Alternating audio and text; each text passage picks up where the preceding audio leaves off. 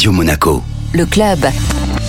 Chaque semaine, on se donne rendez-vous avec Guillaume Rose, directeur général exécutif du Monaco Economic Board, pour découvrir les acteurs de l'économie de la principauté. Bonjour Guillaume. Bonjour Benjamin et bonne rentrée à tous, puisque euh, en ce moment, c'est la période de la rentrée. Avec nous aujourd'hui, Jean-Philippe Muller, le patron de l'International University of Monaco. Alors l'International University of Monaco a été fondée en 1986. Elle s'apprête à accueillir euh, l'ensemble de ses étudiants qui vont rentrer cette semaine, dès aujourd'hui et toute la semaine dans ses différents programmes et nous prévoyons cette année d'accueillir plus de 700 étudiants venant du monde entier dans les locaux d'IUM. Nous avons des formations du bachelor au doctorat avec des spécialités qui sont euh, parfaitement alignées sur les spécificités de la principauté. Donc des formations principalement destinées au management du luxe, à la finance, au sport business management et plus généralement à tout ce qui relève du management international. Il y a 10 ans de cela, il n'y avait que 250 étudiants à l'université, donc vous voyez, le, le chiffre a beaucoup augmenté. Beaucoup de développement, beaucoup d'innovation aussi dans nos formations, bachelor, master, MBA, doctorat. Alors parlez-nous un petit peu des nouveautés. Cette année, tous nos premières années de bachelor auront à mener un projet d'impact sociétal en principauté par petits groupes de 5 en relation avec euh, de nombreuses associations qui œuvrent sur le territoire de la principauté. L'Université de Monaco a été euh, récompensée euh, récemment et vous avez un petit peu changé de catégorie, comme on dirait en boxe. Oui, pour nous, le développement est important, mais la qualité est aussi quelque chose d'essentiel. Et donc, nous avons désormais